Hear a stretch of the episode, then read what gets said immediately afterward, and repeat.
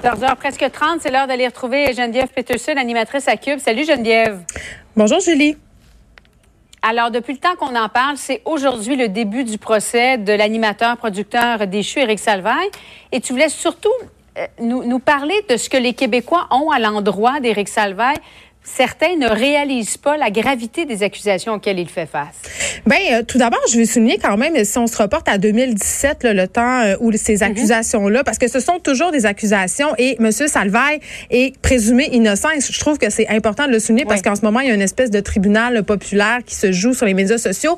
Mais au moment des faits, je trouve que M. Salvaille, quand même, a eu une réaction que je trouve euh, quand même assez heureuse, en guillemets. C'est qu'il avait fait un long post Facebook. Je sais pas si tu t'en rappelle, Julie, où il avouait. Oui, oui, en, disant, je suis désolée si je me suis mal comportée. Euh, euh, oui, puis je, me posais toujours, je me pose la question, tu sais, quand vient le temps euh, de juger une personnalité publique qui a un énorme capital de sympathie, Éric Saïvaille, là, c'est quelqu'un qui est aimé, même qui est encore aimé aujourd'hui, malgré toutes ces allégations-là. Euh, on l'a vu, il sortait dans des premières. Il y avait quand même des gens qui prenaient des photos avec lui. Il y avait des gens qui, sur les médias sociaux, le défendaient. On dirait qu'on a une certaine réticence. Et je m'inclus là-dedans, Julie, moi aussi. On ne veut pas reconnaître mm-hmm. ou s'avouer que les personnes, les personnalités qu'on aime, pour lesquelles on a un large capital de sympathie, peuvent avoir commis des gestes criminels, des gestes aussi horribles que ça.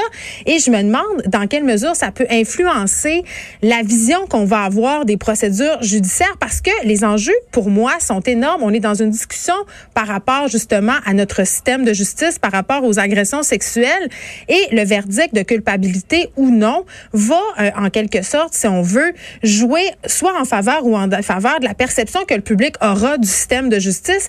Et j'ai l'impression que le capital de sympathie dont jouit encore M. Salva va venir en quelque sorte influencer cette perception-là. Mm-hmm en même temps euh, qu'il soit coupable ou reconnu non coupable, mm. pour lui, la carrière de rêve qu'il avait, parce que c'était son rêve depuis toujours d'avoir la carrière qu'il avait, euh, faut se le dire, Geneviève, c'est terminé. Il n'y a plus un réseau de télévision qui va vouloir s'associer à Eric Salvaille.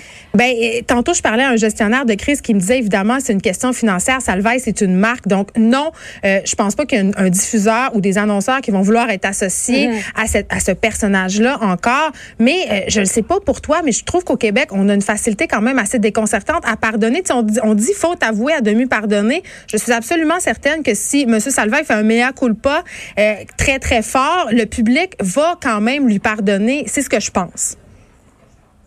Peut-être. C'est ce qu'on va suivre. Hein, le procès qui devrait se dérouler au moins jusqu'à jeudi. Je le rappelle, il est euh, jugé devant un juge seul. Merci beaucoup, Geneviève. Bon après-midi. Merci, Julie. De 13 à 15, les effrontés. Cube